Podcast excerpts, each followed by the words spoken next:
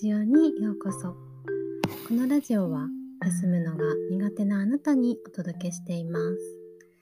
ここでは私マユティが知るともっと心が楽になるをモットーに日々のことや睡眠のことについてお話しします。このラジオはあなたが寝る前にお届けします。皆さんいかがお過ごしですか？お元気ですか？はい、えー、もうゴールデンウィークも後半終わりになってきた感じですね。うんえー、金曜日か金曜日お仕事があった人もそうでない人もいるのではないでしょうか。うん、もしねあの10連休の方は是非もうあのー、休みが明けるところに向かってあのぜひ体調を整えてもらえたらいいなっていうふうに思っています。はい、えー、今日はですね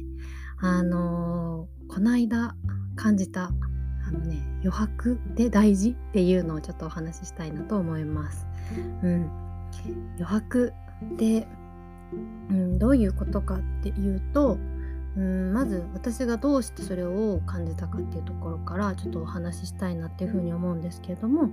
うん、あのこうね日々睡眠のことやとか言ってお話ししているとやっぱりこう習慣化することが大事ですよとか、うん、なんかこう続けることが大事ですよっていう話をあのすることが多いなって私は感じていて、うん、でやっぱりその習慣化することでこう見えてくるものもあるしでも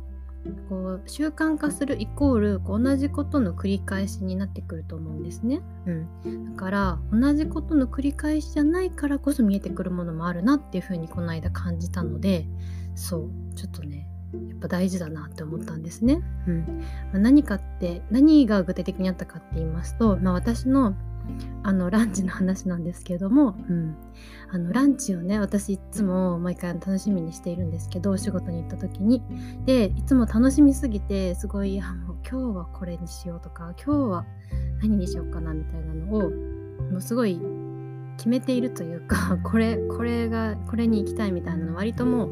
早い段階で決まってたりすることが多いんですね、うん、でもこの間たまたまこう何もほんと決めずえどうしよっかなみたいな感じでこうふらふらと歩いていったんですね。うん、でそしたらやっぱりなんだろうなこうあこんなところにもお店があったんだとかこのお店なんだろうとかちょっと今閉まってるけどまた今度来たいなっていうところとか新しいこうお店をまた見つけることができたんですね。うん、だからそれってなんでそれができたかなと思ったらやっぱいつもと違う行動をしたからだなって私は感じてていつもだったらいろいろ調べてここ行きたいとかここのこれ今度食べてみたいみたいな感じで言ってたけど、うん、ちょっとこう余裕を持って気持ちに余裕を持って今日はゆったり選んでみようっていうねあの気持ちでやっぱり出かけ出かけたランチに行ったらそういう新しい発見だったりとか新しい場所っていうところに行けたので、うん、こう常に一定だったりとか決めていること決めることっていうのも大事だけどそうじゃないこうちょっとゆったりとした時間っていうのも大事なんだなっていうふうに改めて感じました。うん、でやっぱりそれも睡眠でいくと毎日これをするとかこれをしてから何するとかって決めておくのももちろん大事だしでもそうじゃなくってなんかこう時間だけを作ってなんか本を読むもありストレッチするもありちょっとその時の自分に問いかけてみるのも、うん、すごくこういろんな発見だったりとか何か自分が何したいのかなっていうのを改めて感じる機会にもなるんじゃないかなっていうふうに感じています。うん、なのでそう。あのー、そう一番ね何が言いたいかっていうとこう常にこう準備したりとかなんかこうこれしてこれしてっていう風に